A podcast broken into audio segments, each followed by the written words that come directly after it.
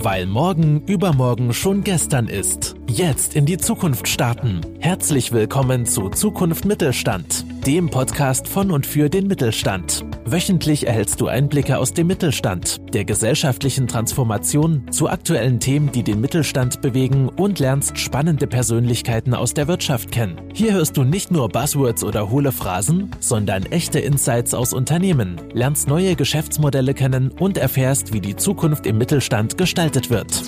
Die heutige Folge wird realisiert durch Inno99, dem Netzwerk, das gemeinsam mit dem Mittelstand Lösungen und Wege für eine erfolgreiche Zukunft erarbeitet. Und jetzt viel Spaß mit der aktuellen Folge des Mittelstandspodcasts. Hallo Felix. Hallo Nico und herzlich willkommen zum Mittelstandspodcast. Ähm, wir sitzen hier im schönen Düsseldorf ähm, nehmen gerade die erste Folge von einem neuen Podcast-Format auf. Und ja, Nico, jetzt haben wir im Sommer haben wir das erste Mal zusammengesessen. Ähm, was haben wir uns da eigentlich dabei gedacht? Eine ganze Menge. Ähm, wir sind beide begeisterte Podcast-Hörer, ähm, haben viele Formate gehört und hören auch viele Formate. Und was mir persönlich gefehlt hat, ist ein spezifischer Mittelstandspodcast. Und zwar so spezifisch, dass der Mittelstand äh, mit den Inhalten was anfangen kann und ähm, ja auch aktuelle Themen für den Mittelstand aufgegriffen werden. Und wir saßen, wie Felix gerade sagte, im Sommer zusammen, hatten äh, beim Bierchen ganz locker darüber gesprochen und sagten, Mensch, wie cool wäre das denn, wenn wir Connecting the Dots, äh, Mittelstand mit äh, Startups verheiraten und gleichzeitig äh, spannende Themen für den Mittelstand auch besprechen können. Und kamen dann zu dem Format Mittelstandspodcast, so wie wir ihn jetzt äh, für uns aufgesetzt oder für euch aufgesetzt haben, eher gesagt. Und ja, mega spannendes Thema, weil äh, wir jetzt auch schon einige Interviews selber führen durften. Das war für uns auch Neuland und sind auch zu dem Schluss gekommen, dass es ein sehr, sehr spannendes Format ist, weil man jetzt mal ungefiltert mit äh, Geschäftsführern über ihre Unternehmen, über ihre Historie, über ihre Herausforderungen sprechen kann. Ähm, ja, und freuen uns auch, hoffentlich viele Zuhörer zu gewinnen, die wir für das Thema Mittelstand begeistern können. Ja, heute wollen wir euch ähm, einfach auch so ein bisschen Einblicke geben, was kommt da in den nächsten Wochen auf euch zu was, was erwartet euch aber auch in Zukunft? Und ähm, ja, Nico, du hast es gerade schon ganz gut gesagt. Ähm, die Überlegung, die wir natürlich auch hatten, ist, ähm, was braucht denn der Mittelstand, um in der Zukunft auch noch sein, seine ja, Wichtig und Notwendigkeit zu haben? Und äh, das Schöne ist ja, das Konstrukt des des Mittelstands, ohne jetzt zu oft Mittelstand sagen zu wollen, ist natürlich auch im, aus der Historie für Deutschland ein enorm, enorm wichtiger Motor letzten Endes. Ähm, es kommt super viel Innovation aus dem Mittelstand heraus. Ähm, man hat dort ähm, ja, teilweise über Generationen gewachsene, valide und nachhaltige Geschäftsmodelle.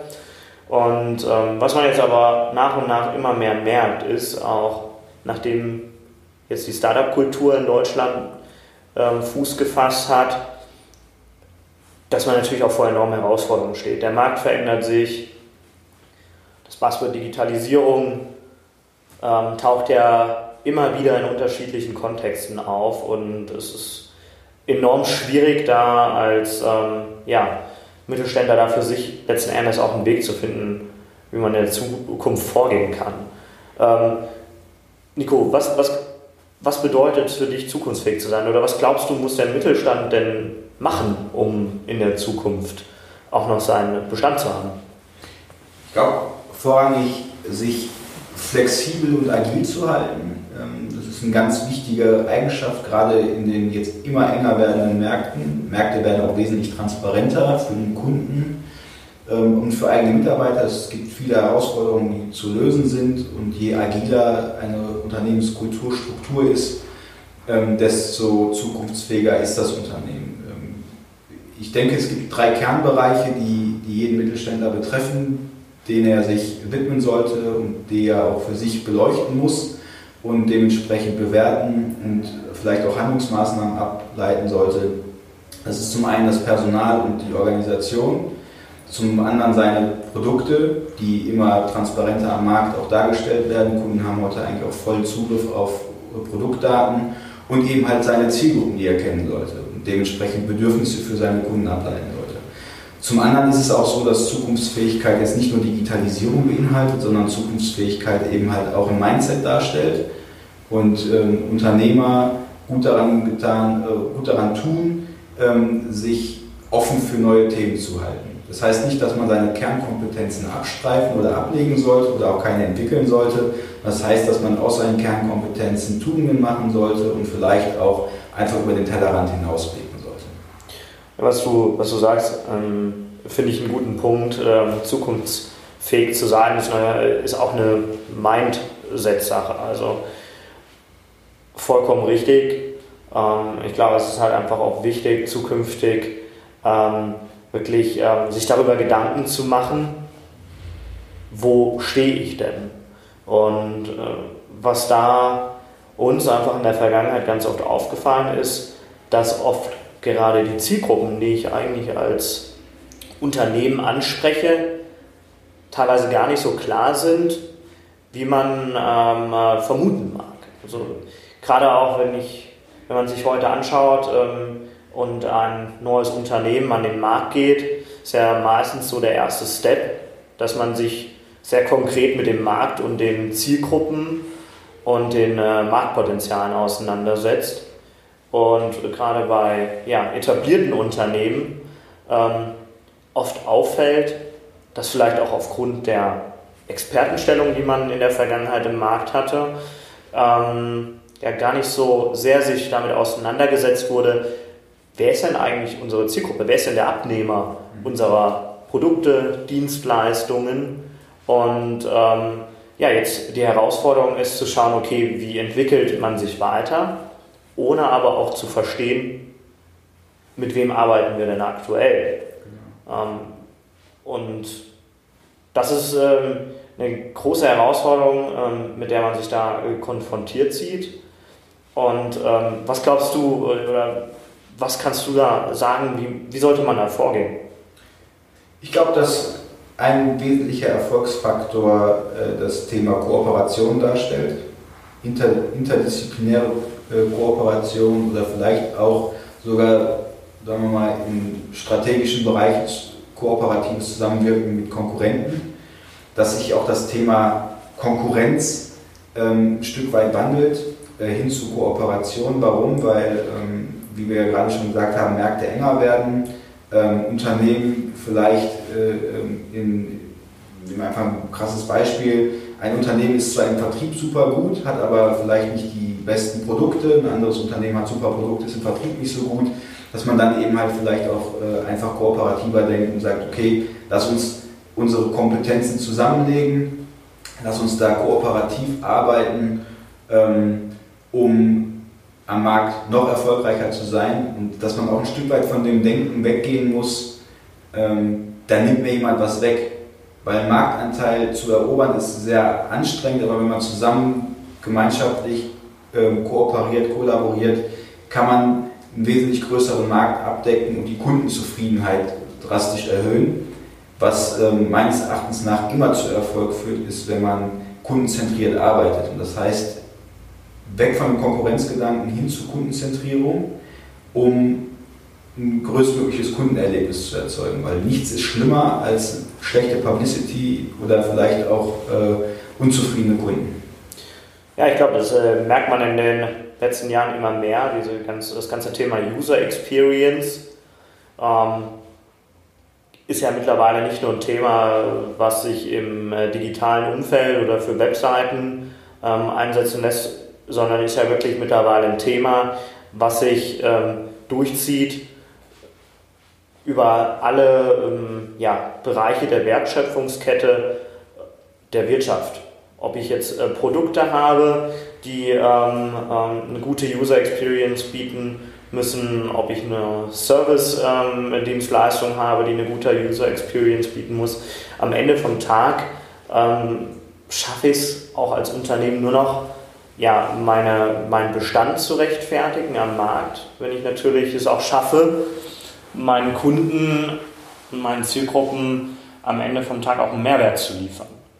Und ja, wie du schon sagst, ist natürlich da ganz klar das Thema, ähm, kundenzentriert vorzugehen.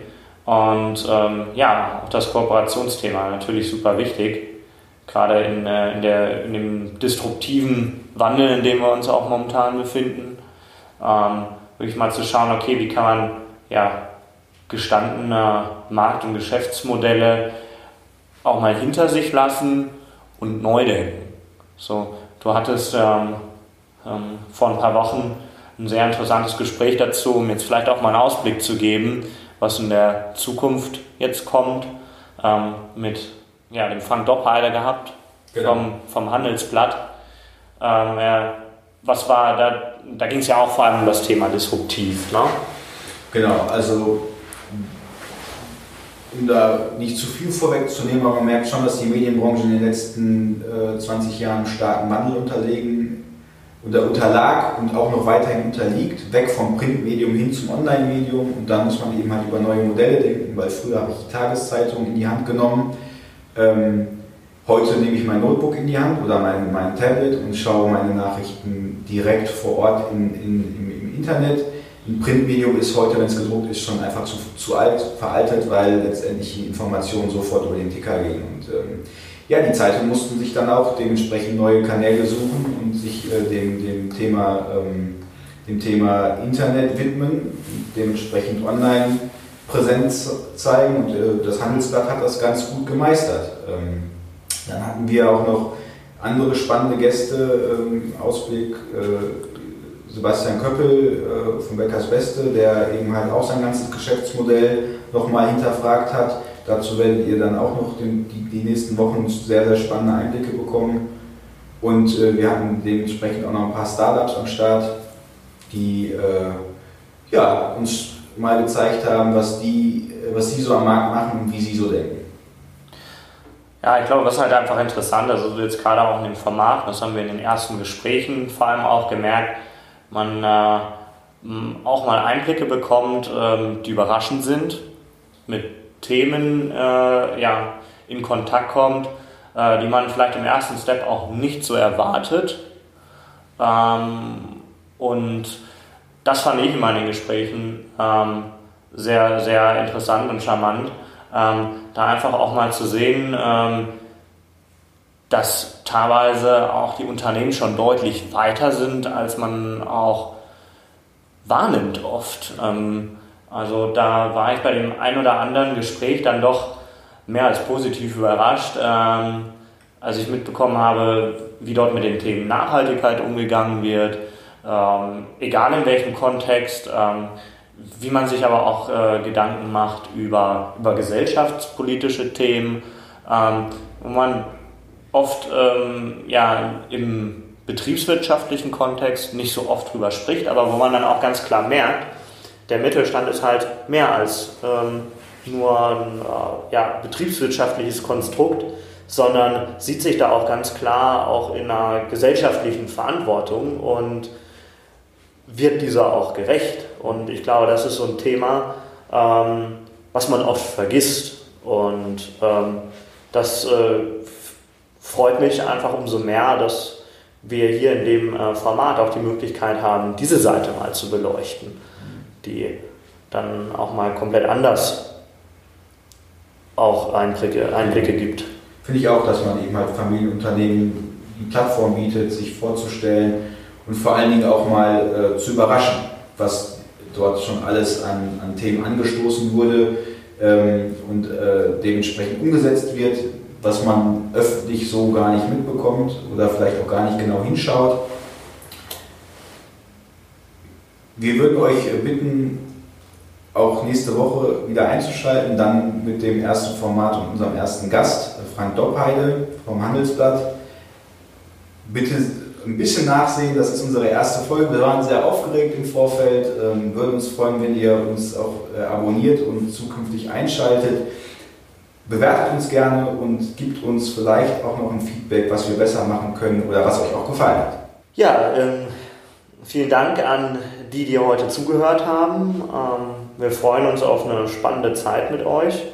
Wir freuen uns, wenn ihr uns da auf dem Weg begleitet. Es ist auf jeden Fall für uns ein Abenteuer. Ähm, wir wissen noch nicht, was uns in der Zukunft in äh, dem Rahmen alles erwarten wird.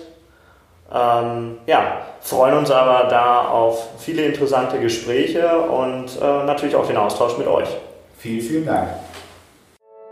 Vielen Dank, dass du auch heute wieder mit dabei warst. Wir hoffen, dass du eine gute Zeit hattest und wieder viele neue spannende Impulse für dich und deine Zukunft gewinnen konntest. Abonniere jetzt den Mittelstandspodcast. Hinterlasse uns eine kurze Bewertung und empfehle den Podcast deinen Freunden, Bekannten und Kollegen. Aber schalte vor allem auch nächste Woche wieder ein zu einer neuen Folge von Zukunft Mittelstand, dem Podcast von und für den Mittelstand.